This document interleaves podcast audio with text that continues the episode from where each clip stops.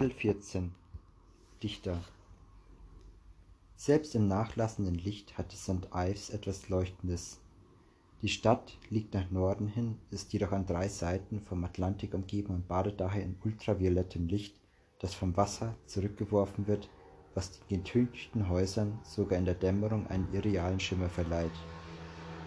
Bernard Leach öffnete hier 1920 eine Töpferei die immer noch in Betrieb ist. Ihm folgte Barbara Hepworth mit ihren riesigen Skulpturen. Das Licht zog Künstler aus der ganzen Welt an, und das kleine Fischerdorf verwandelte sich in eine Künstler Künstlerkolonie. Dann kamen die Touristen, dann die Tate Gallery St. Ives und mit ihr noch mehr Touristen. Schließlich verschwanden die Sardinen und das Schicksal der Stadt war besiegelt. Ein wimmelndes Touristenmecker in Cornwall wo die Fischer Bootsfahrten für Touristen anbieten, anstatt zu fischen, und es mehr Kunstgalerien als Künstler gibt. Aber das Licht ist immer noch echt. Es strahlt in den schmalen Gassen und auf den aneinandergereihten Cottages der Fischer in einem weißen, mediterranen Glanz. Wäre schön, hier einen Tag zu bleiben und sich ein bisschen umzusehen. Das geht nicht. Hier kann man nirgendwo zelten. Wir saßen auf der Kaimauer am Hafen und sahen zu, wie nach und nach die Lichter angingen. Ein alter Mann in einem löchrigen Wollpullover, kurzen Gummistiefeln und einer Strickmütze, die er bis zum Bart heruntergezogen hatte, packte gerade eine Sammlung nagelneuer Hummerkörbe und einen halbfertigen ein. Einen Augenblick lang hätten wir Künstler aus den 1930er Jahren sein können, die die Hafenatmosphäre in sich aufsaugten, um sie zu malen. Fischen Sie hier mit Körben? Ich bin kein Fischer, Schätzchen. Sie werden mich nicht auf einem Boot erwischen. Was machen Sie dann hier mit den Körben? An die Touristen verkaufen. Warum wollen Sie einen? Nein, danke. Sie brauchen wohl eher einen Campingplatz als einen Hummerkorb. Folgen Sie der Straße vorbei an der Tate zum Teit zum Ortsrand und schlagen Sie den Küstenpfad ein. Dann sehen Sie links oben am Hügel einen Campingplatz. Wir bogen vom Küstenpfad ab und gingen den Hügel hinauf, passierten ein Tor und steuerten die letzte einer Reihe von Wiesen an, die einen Caravan und Campingplatz oberhalb der Stadt bildeten. Wir können das nicht bezahlen. Nein, aber es ist schon dunkel. Heute wird keiner mehr zum Kontrollieren kommen. Morgen können wir zeitig aufbrechen. Das Zelt passte perfekt in die äußerste Ecke der letzten Wiese, hinter den Ginsterbüschen. Wir schliefen so, wie man schläft, wenn man zwanzig Kilometer über Hügel und Felsen, Sand und Asphalt gewandert ist. Als wir schließlich aufwachten, ließen wir es darauf ankommen und blieben. Ich zog in der Duschanlage meine Stiefel aus und schälte die Socken von den Füßen, die ich drei Tage und Nächte lang getragen hatte. Mein großer Zeh war platt. Der Nagel hatte sich an den Rändern abgelöst. Ich, schlitt, schli ich schnitt den losen Nagel ab so dass nur noch ein schmaler Streifen in der Mitte eines hochroten, pochenden Zehs festhing. Aber der Boden war warm. Fußbodenheizung in einer Camping-Duschanlage. Einmalig. Ich trocknete die Socken mit dem Föhn unter einem riesigen Spiegel, blies Sand, Staub und Hautpartikel auf den makellosen Waschtisch. Aus dem Radio dröhnte eine Stimme mit weichem Clotted Cream Akzent die Benzingutscheine versprach, wenn man einen Pirate FM Sticker auf sein Auto klebte. Da da da da, Pirate FM. Ich bekam den kleinen Jingle nicht mehr aus meinem Kopf. Dagegen half auch nicht, dass Bon Jovi, John Bon Jovi Dead or Alive sang, während ich unter der Dusche stand. Ich trocknete meine Vogelnesthaare, die warme, trockene Luft war war eine beinahe, ein, ein beinahe vergessenes Vergnügen. Durch das Leben in freier Natur auf dem Küstenpfad waren wir ständig nass. Nass vom Schweiß, nass vom Regen oder einfach nur nass von der feuchten Luft. Unsere Kleider waren immer klamm. Klamm oder triefend vor Schweiß tagsüber, klamm von der feuchten Luft nachts, klamm und eiskalt am Morgen. Es gab trockene Momente, wenn wir in der Sonne saßen die Rucksäcke abgeschnallt, die Socken zum Trocknen ausgezogen, nur um nach, nach dem Anziehen binnen Minuten wieder nass zu sein. Die Nässe war uns so vertraut wie die Trockenheit im normalen Leben, so vertraut, dass wir gar nicht mehr darüber nachdachten. Vielleicht war das der Grund dafür, dass ich tagelang die Socken nicht ausgezogen hatte. Wir hatten die moderne Zivilisation hinter uns gelassen und befanden uns in einem Zustand des reinen Existierens, Überlebens. Der warme, trockene Boden war wie eine Wellnesskur für meine Fußsohlen, und ich stand eine gefühlte Ewigkeit mit warmen Füßen, trockenen Haaren und Pirate FM im Ohr da. Ich mag die Zivilisation. Da da da da, Pirate FM. Mist. Wenn diese Dusche so grandios war, musste der Campingplatz ein Vermögen kosten. Wir mussten hier weg, bevor uns noch jemand Geld abknüpfen konnte.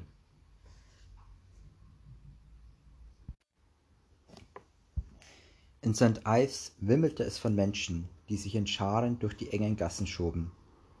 Über unseren Köpfen gespannte Banner verkündeten, dass am Wochenende das St. Ives September Festival beginnen würde. Das, doch es war, war bereits jetzt voll hier. Die Leute hatten offenbar schon vor dem, Massenab vor dem Masseneinsturm eingecheckt. Wir schlenderten durch die Straßen, ohne die schweren Rucksäcke leichtfüßig, trotz der Stiefel. Es müsste doch schon wieder Geld auf dem Konto sein. Das ist eine Tortur. Überall gibt es Essen. Am Schaufenster eines Fischrestaurants drückten wir uns die Nasen platt. Wir, genehmig wir genehmigten uns ein virtuelles Frühstück, bestehend aus pochierten Eiern und Räucherlachs, gefolgt von einem Cappuccino, den wir allerdings nicht ganz austrinken konnten, weil eine Kellnerin herauskam und uns verjagte. Wir würden die Gäste beim Essen stören. Leckere Snacks, Donuts, Eis, Clotted Cream, Kuchen und Pasteten. Pasteten. Wir gingen zum Geldautomaten. Guthaben 25 Pfund und 62 Pence. Heute verfügbarer Betrag 20 Pfund. Warum so wenig? Wir konnten nichts dagegen tun. Wir hatten die Unterlagen zu unserer Steuergutschrift nicht dabei. Und selbst wenn, hätten wir uns die, Anru selbst wenn, hätten wir uns die Anrufe nicht leisten können, um der Sache auf den Grund zu gehen. Also hoben wir 20 Pfund ab und setzten uns schweigend in eine winzige Grünanlage neben der Kirche. Moth legte den Arm um mich. Wir kommen schon klar. Sind wir früher auch. Ich weiß, aber ich hätte so gern eine Pastete gehabt. Laufen wir trotzdem ein bisschen herum. Ich musste mich zusammenreißen, um nicht in Tränen auszubrechen. Dann also wieder Nudeln. Wir lieben Nudeln. Ja, wir lieben Nudeln. Obwohl es schon ein wenig dämmerte, waren die Straßen immer noch von Besuchern und Straßenmusikern bevölkert. Wir folgten einer der winzigen Gassen hinter der Kirche und spähten durch die Fenster eines eleganten Hotels. Gewachsene Dielen, gesprochen weiß gestrichene Wände, Täfelung in Nantucketblau. Woher weißt du das? Das sind dieselben Farben, die ich für die Küche in der Scheune verwendet habe. Erinnerst du dich nicht? Ein esoterischer Laden erregte unsere Aufmerksamkeit. Das Schaufenster war angefüllt mit Silberschmuck, Kristallen und Traumfängern. Auf einem Zettel an der Tür stand Heute Tarotkarten legen. Wir starrten blicklos durchs Fenster, ruhten einfach unsere Augen ein bisschen auf dem Glitzer aus. Möchten Sie sich die Karten legen lassen? Eine alte Dame in Jogginghose und Twinset hielt uns die Tür auf. Nein, danke, das äh, können wir uns nicht leisten. Kommen Sie trotzdem herein. Das große Geschäft hier im Ort geht anscheinend an mir vorbei. Ich spendiere Ihnen eine kurze Sitzung. Ich ging einen Schritt auf sie zu. Okay, warum nicht? Nein. Moth blieb auf der Stelle stehen und schüttelte den Kopf, weigerte sich durch die Tür zu treten. Die Dame streckte ihm einladend die Hand entgegen. Ich lege die Karten nur für Ihre Frau. Sie können einfach dabei sitzen. Wir gingen in die, ihre Kabine in einem Hinterzimmer, abgetrennt durch Vorhänge und angefüllt mit allerlei Schnickschnack, wo sie die Karten mischte. Ich musste neun davon ziehen und legte sie der Reihe nach ab. Meine Güte, Sie haben die Sonne im Zentrum und den Mond oben. Ihre letzten drei Karten sind Mutter Erde, die Kunst und die Waage. Eine bemerkenswerte, wundervolle Deutung. Lassen Sie sich Zeit für das, was Sie tun müssen. dann werden sie bekommen, was sie sich am meisten wünschen. Wirklich? Wirklich. Sie nahm Moths Hand. Sie werden wieder gesund. Ihre Frau hat eine lange Lebenslinie und Sie sind auch darin enthalten.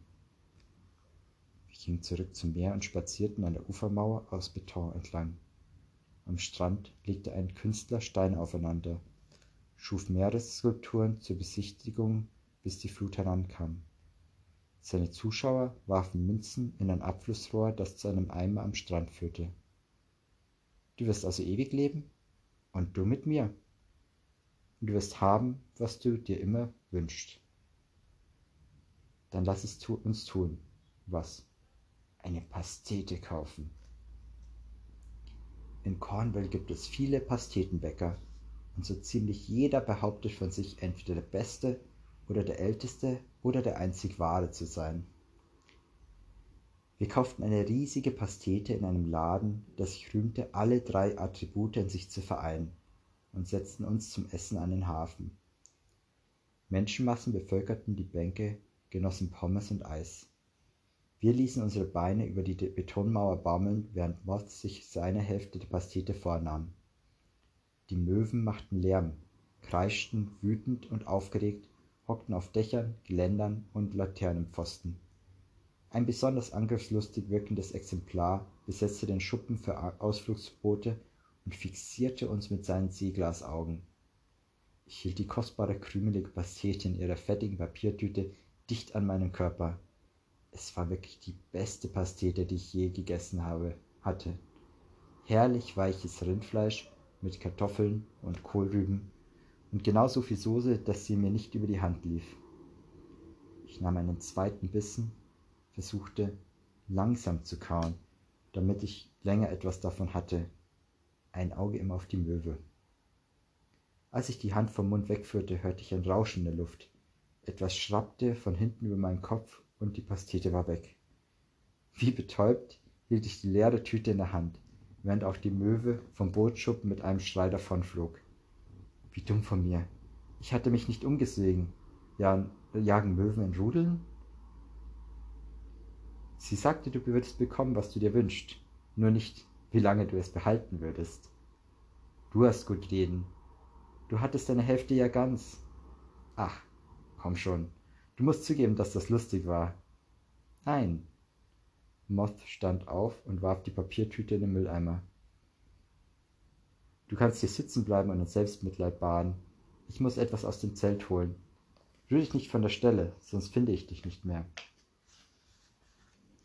und er war in der Menge verschwunden. Die Art, wie er sich bewegte, ließ mich stutzen, so geschmeidig, aufrecht, nicht hinkend vor Schmerzen. Normal, sonderbar. Da da da da, Pirate FM. Seit wir Wales verlassen hatten, waren wir kaum je voneinander getrennt gewesen, und ich fühlte mich merkwürdig unvollständig, als hätte er beim Aufstehen eine Hälfte von mir mitgenommen eine halb aufgegessene Pastete. Die meisten Möwen versammelten sich um die Fish-and-Chips-Bude. Sie hatten ihren Instinkt nicht völlig verloren. Fisch war ganz klar ihre Lieblingsspeise. Aber wenn sich eine Gelegenheit bot, nahmen sie alles. Sie stießen herab, schnappten zu und waren zuweilen erfolgreich. Da da da da, Pirate FM. Ich versuchte ein Lied über St. Ives zu reimen. As I was going to St. Ives, I met a man with. Nein, das gab es schon. Was, wenn er nicht zurückkam? Vielleicht hat er mein Gejammer satt, packte einfach den Rucksack und verschwand. Nein, das würde er nicht tun. Ich hatte das Geld. Dann, dann kam es mir zu Bewusstsein und das Dach über mir gab nach. Jenes Dach, das ich den ganzen Sommer über mit meinem, Leug mit meinem Leugnen gestützt hatte. Was würde passieren, wenn er nicht mehr zurückkam, wenn er mich für immer verließ? Dann würde ich immer eine halb aufgegessene Pastete bleiben, nie wieder ganz werden. Ich umklammerte meine Knie und konzentrierte mich auf die Möwen, um mich von diesem, diesem Gedanken abzulenken. Da da da da, Pirate FM. Ich meinte nicht, dass du hier, hier genau sitzen bleiben musst. Bin ich aber. Was war denn so wichtig? Ich brauchte den Beowulf. Komm mit. Wohin? Wir drängten uns durch die Menge zu einer Stelle, wo die Straße breiter wurde und die Straßenmusiker spielten. Er postierte sich in der Nähe des Delis und schlug den Beowulf mit seinem so vertrauten dunkelblauen Einbart und der roten Schrift auf. Bereit? Nein, nein, du kannst doch nicht. Moth lehnte sich lässig an die Wand, als wäre es das Normalste der Welt.